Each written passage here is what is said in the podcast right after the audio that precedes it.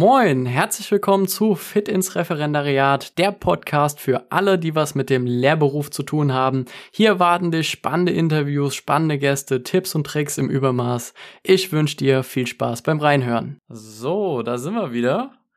Wir sind online und nehmen gerade jetzt auf. Ich habe heute mal wieder einen besonderen Gast, nämlich den Frank.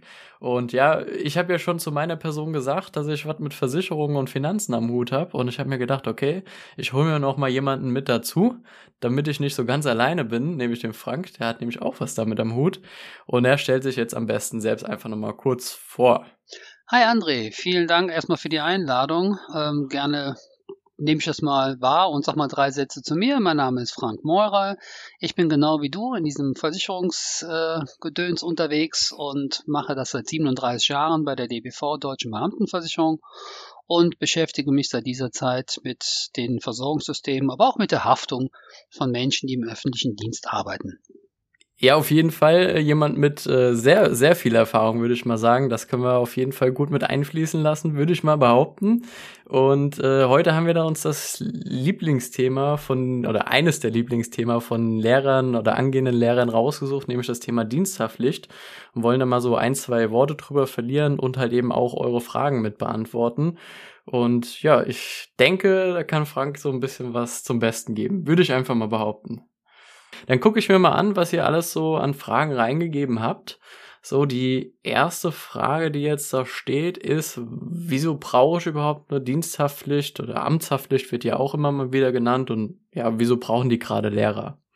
Okay, das ist wirklich eine grundlegende Frage und die ist auch ziemlich schnell und einfach beantwortet. Ähm, das liegt in der Besonderheit des Rechtsverhältnisses, was man im öffentlichen Dienst als Beamter oder auch als Arbeitnehmer, als Tarifbeschäftigter hat. Und äh, ob als Angestellter oder verbeamteter Lehrer, wenn man sich vorsätzlich oder fahrlässig falsch verhält und wenn dadurch dem Dienstherrn oder auch den Schutzbefohlenen in Anführungszeichen, den Schülerinnen und Schülern, was passiert, zum Beispiel durch ein Unterlassen, weil also die Aufsicht vielleicht verletzt wurde, dann ist man als Lehrer tatsächlich haftbar zu machen und die Schäden, die daraus entstehen, die sind zu ersetzen. Und da ist zwar der Dienstherr, der sich dann erst einmal vor jemanden stellt und die Schäden dann übernimmt, aber im Innenverhältnis kommt es dann zur Regressierung. Das heißt, man greift ins Portemonnaie des Lehrers, der Lehrerin und holt sich Teile dieses Schadens wieder zurück. Ja, und vielleicht noch ganz kurz. Manche nennen das Amtshaftpflicht. Das ist deswegen, weil das geregelt ist im bürgerlichen Gesetzbuch in Verbindung mit dem Grundgesetz und andere nennen es Diensthaftpflicht. Gemeint ist aber dasselbe. Okay, gut. Du hast jetzt eben noch so einen Begriff mit reingebracht. Den habe ich auch schon mal immer wieder in ein paar Videos von mir auch mitgenannt. Die grobe, grobe Fahrlässigkeit. Also ist ja auch nochmal so eine kleine Differenzierung. Es ist ja dann nicht immer so, dass der Dienstherr in die Tasche vom Beamten greift. Oder? Das, das stimmt. Also das ist halt, also bei leichter Fahrlässigkeit, da wird also mit Sicherheit gar nichts passieren. Und was jetzt tatsächlich unter leichter oder grober Fahrlässigkeit verstanden wird, das entscheidet im Zweifel ein unabhängiger Dritter, also möglicherweise ein Richter. Okay. Gut. Also wichtig zu merken, grobe Fahrlässigkeit, wenn dir das vorgeworfen wird, dann äh, heißt Tasche auf und Geld her, außer du hast eine Diensthaftpflicht. Um es kurz zu machen, ja, so könnte es sein. Okay, gut. Eine ähm, ne, ne häufige Frage, wir haben jetzt zwei Namen genannt, Amtshaftpflicht und Diensthaftpflicht. Ganz oft wird das Ding aber irgendwie auch noch Schlüsselversicherung genannt. Deswegen ähm, ist ja auch noch so ein Synonym dafür. Wie kommt es? Was hat es damit auf sich? Das ist eine gute Frage. Also ähm, Schlüsselversicherung. Also mit Sicherheit liegt es daran, dass das ein häufiger Schadenfall ist bei Lehrerinnen und Lehrern, äh, weil man ähm, als Lehrer einen Zentralschlüssel oder so einen Zentralkey, so einen Schlüsselkey zur Verfügung gestellt bekommt und der geht manchmal halt verloren. Und wenn er verloren geht, dann äh, im schlimmsten denkbaren Fall, wenn es ein Zentralschlüssel ist, dann muss die gesamte äh, Schließanlage der Schule dann ausgetauscht werden. Und da kommen hohe Kosten dann zusammen. Und da das am häufigsten wahrscheinlich passiert, vermute ich mal, wird das auch gerne dann Schlüsselversicherung genannt. Okay, gut. Ich hätte jetzt noch äh, ein, zwei tiefergehende Fragen zu dem Punkt bekommen, weil ein, zwei haben sich da wohl auch schon ein bisschen näher mit beschäftigt. Mhm. Da geht's jetzt auch dann um die Privathaftpflicht, weil das ist ja auch eine, eine, eine Haftpflichtversicherung. Äh, da haben mir jetzt ein paar auch gesagt, okay, da habe ich aber auch was von Schlüsseln gelesen brauche ich eine Diensthaftpflicht für die Schlüssel? Reicht die Privathaftpflicht? Wie, wie läuft das? Ja, also im, im Einzelfall muss man in seine Versicherungsbedingungen reingucken. Das kann ich nicht für alle Anbieter am Markt sagen. Aber üblicherweise ist es so, dass wenn man eine Privathaftpflichtversicherung hat, und da sagen wir uns alle, die sich mit dem Thema Versicherung auskennen, auch die Verbraucherschutzverbände, das ist die wichtigste Versicherung, die man überhaupt oder eine der wichtigsten Versicherungen, die man überhaupt in seinem Leben haben sollte. Aber die Privathaftpflicht, die, die ist äh, nur für die Gefahren des täglichen Lebens als Privatperson da und nicht aus den Gefahren, wenn man im Dienst oder ein Amt ausübt. Und das tut man halt als Lehrer oder Lehrerin. Und ähm, jetzt kann es sein, dass man halt ein Schlüsselrisiko oder Schlüsselverlust, dass das im Rahmen der Privathaftpflicht trotzdem eingeschlossen ist. Aber in den allermeisten Privathaftpflichtversicherungen ist es halt nicht automatisch mit drin, weil, wie eben schon gesagt, doch nur das Leben als Privatperson versichert ist. Um es äh, auf den Punkt zu bringen, also in unserem Haus, also wir sind Spezialversicherer für den öffentlichen Dienst, da ist Ihnen der Privathaftlich in der Tat der, das Schlüsselverlustrisiko als Lehrer versichert.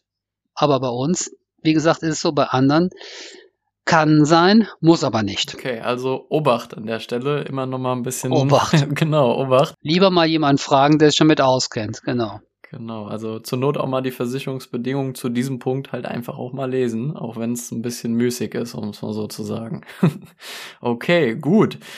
Jetzt scheint es so, dass der ein oder andere irgendwie auch schon mal so ein Angebot bekommen hat und dann stehen da ja lauter mhm. verrückte fachchinesische Begriffe drauf. Und da wurde mir jetzt geschrieben, Personen- und Sachschäden, ja, das könnte man sich irgendwo noch erklären, aber Vermögensschäden war jetzt nicht so greifbar. Und ja, wie findet das Anwendung beim Lehrer und ja, was ist das überhaupt? Ja, es gibt diese drei verschiedene Schadenarten. Es kann Personenschaden entstehen, es kann Sachschaden entstehen oder Vermögensschaden. Das ist weder ein Personen- oder Sachschaden, so heißt es in Versicherungschinesisch. Und üblicherweise ist im Rahmen einer Amts- oder Diensthaftpflicht der Personen- und Sachschaden versichert.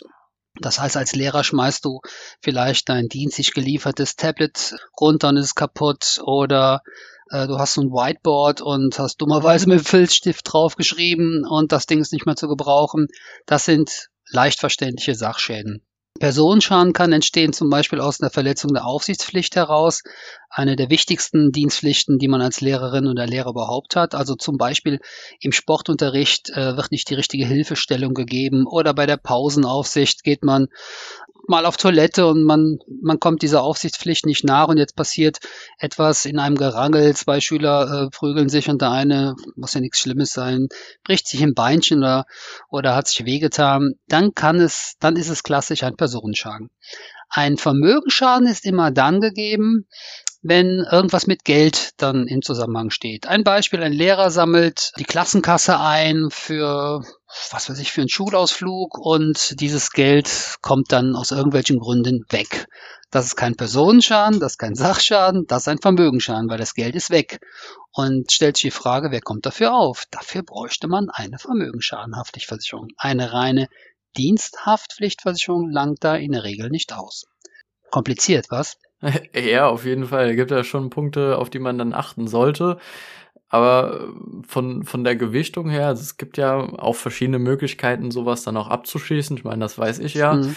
Würdest du sagen, dass die Vermögensschadenhaftpflicht dann zwingend notwendig ist oder hängt es dann schon irgendwie vom Individuum ab? Nee, also bei Lehrern glaube ich, dass es nicht zwingend erforderlich ist. Es sei denn, man hat vielleicht als Stufenleiter oder, oder in, in, sonst in irgendeiner Funktion in der Schule teilweise mit Geld zu tun, dass man Schulbücher bestellt für bestimmte Klassen oder für bestimmte Stufen, dass man ein kleines Schulbudget hat als Schulleiter oder als Oberstufenleiter, was man verwenden kann in solchen Fällen, also wo man Geld auch zur Verfügung gestellt bekommen hat und viel damit hantiert, da empfiehlt sich auf jeden Fall die Vermögensschadenhaftpflichtversicherung. Ansonsten kann man sie optional dazu buchen zu einer Diensthaftpflicht. Ich würde es immer tun, in der auf jeden Fall kleinstmöglichen Deckung. In unserem Haus sind das 25.000 Euro und das kostet wirklich nicht die Welt. Das ist auf jeden Fall sinnvoll. Also für verschiedenste Positionen kann das dann halt eben schon Sinn machen, wie du gesagt hast. Also gerade wenn man dann Verantwortung für so ein kleines Budget oder ein größeres Budget hat.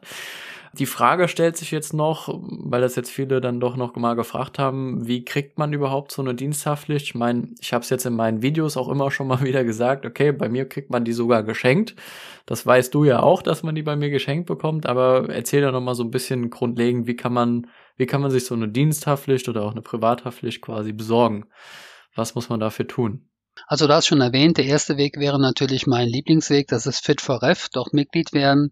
Da ist für die äh, Referendare ja die diensthaftlich inklusive Schlüsselverlust beitragsfrei mit drin. Das heißt, es ist kostenfrei.